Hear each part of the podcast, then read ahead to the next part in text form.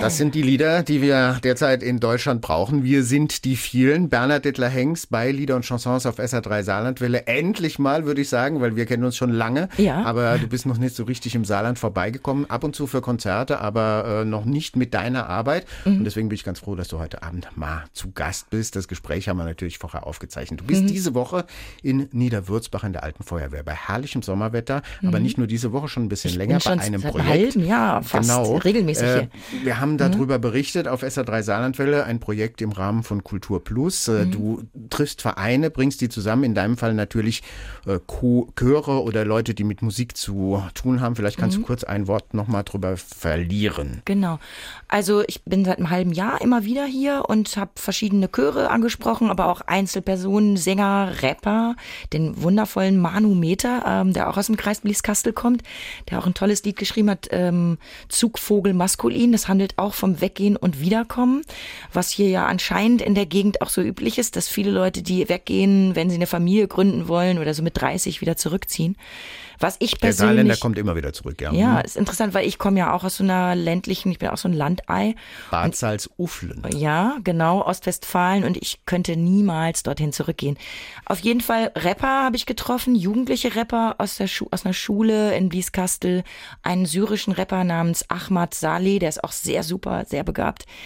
Dann natürlich viele alte Omis und Opis in verschiedensten Chören der Gegend. Und die dann am Samstag mit dir zusammen Die zum singen- Teil auftreten genau. und ein Lied spielen, was wir nachher noch hören werden. Jetzt gehen Genau. wir aber mal zu deiner Karriere. Die Braut haut ins Auge. Das war eine Band aus der Hamburger Schule, die ja im deutschen Pop bekannt dafür ist mit äh, Leuten wie Tokotronik oder Blumfeld oder anderen Leuten, die tatsächlich mit deutscher Musik etwas gemacht haben in den 90er, 80er, 90er Jahren, was wirklich ein bisschen spannender war und was auch ein internationales Niveau hatte. Inzwischen bist du in Berlin gelandet und heute bist du gesetzter geworden, weil das war ja doch schon auch eine wilde Zeit. Och, nö, gesetzt da nicht.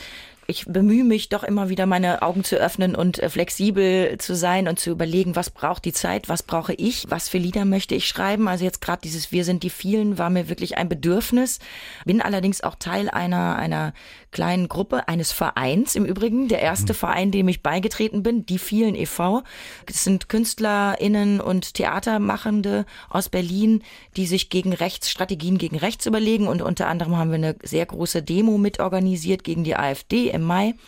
Genau, also ich, ich bin, mache sehr viele Projekte wie sowas äh, hier in der Saarpfalz, Dorfprojekte, Theaterprojekte mit Geflüchteten, mit alten Leuten, mit Kindern, äh, feministische Projekte mit vielen Frauen und so weiter.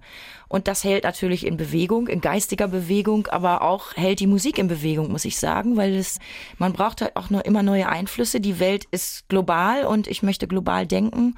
Und ähm, deswegen fühle ich mich jetzt nicht so als gesettelt oder Wie ist denn dein Eindruck von Deutschland, wenn du so rumkommst? Kommst du im Osten rum, kommst du im Westen rum? ja. Sind wir tatsächlich die vielen oder greifen da Wut, Hass, auch sich abgehängt fühlen? Wie ist da so dein Eindruck, wenn du mit vielen Leuten arbeitest? Also mit die vielen ist ja natürlich auch nicht nur die Quantität, sondern auch die Vielfalt äh, oder Diversität gemeint.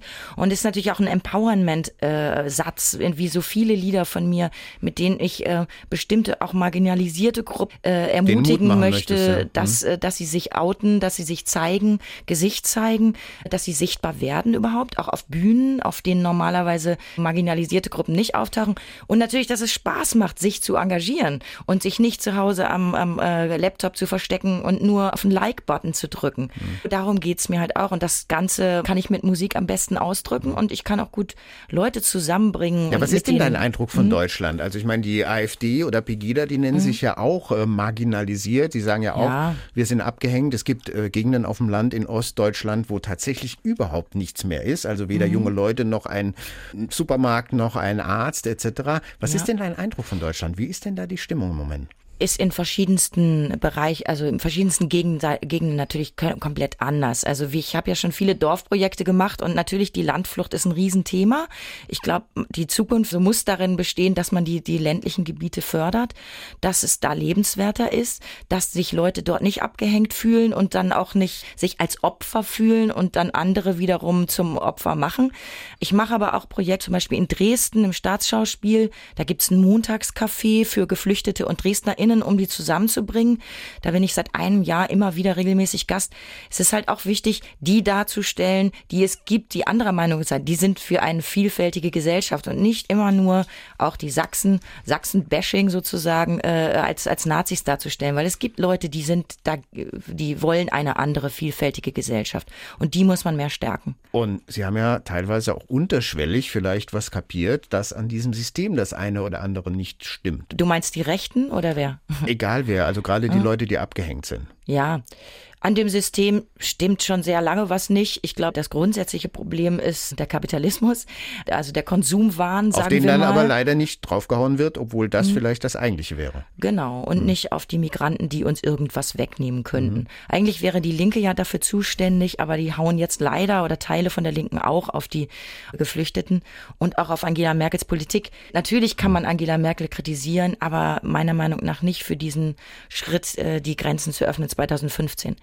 Aber kommen wir mal zu dem zurück, was ich damit mache. Die Themen liegen auf der Straße und ich glaube halt, dass Musik auch einen Diskurs aufschnappen kann, verstehen kann, begleiten kann, Leute ermutigen kann zu etwas und äh, etwas in Bewegung bringt, weil Musik bringt einfach den Körper in Bewegung und damit hoffentlich aber auch den Geist, darüber nachzudenken und Entscheidungen zu treffen. Und tatsächlich findet man in Liedern, das äh, war in der Kleinkunst immer so, das ist aber auch im Pop und im äh, Liedermachertum so, äh, oft das, was woanders nicht ausgedrückt wird oder nicht ausgedrückt werden, sagen wir nicht darf, aber einfach nicht vorkommt, weil es nicht als Mainstream gilt. Und da gibt es tatsächlich eine wichtige Rolle für Lieder.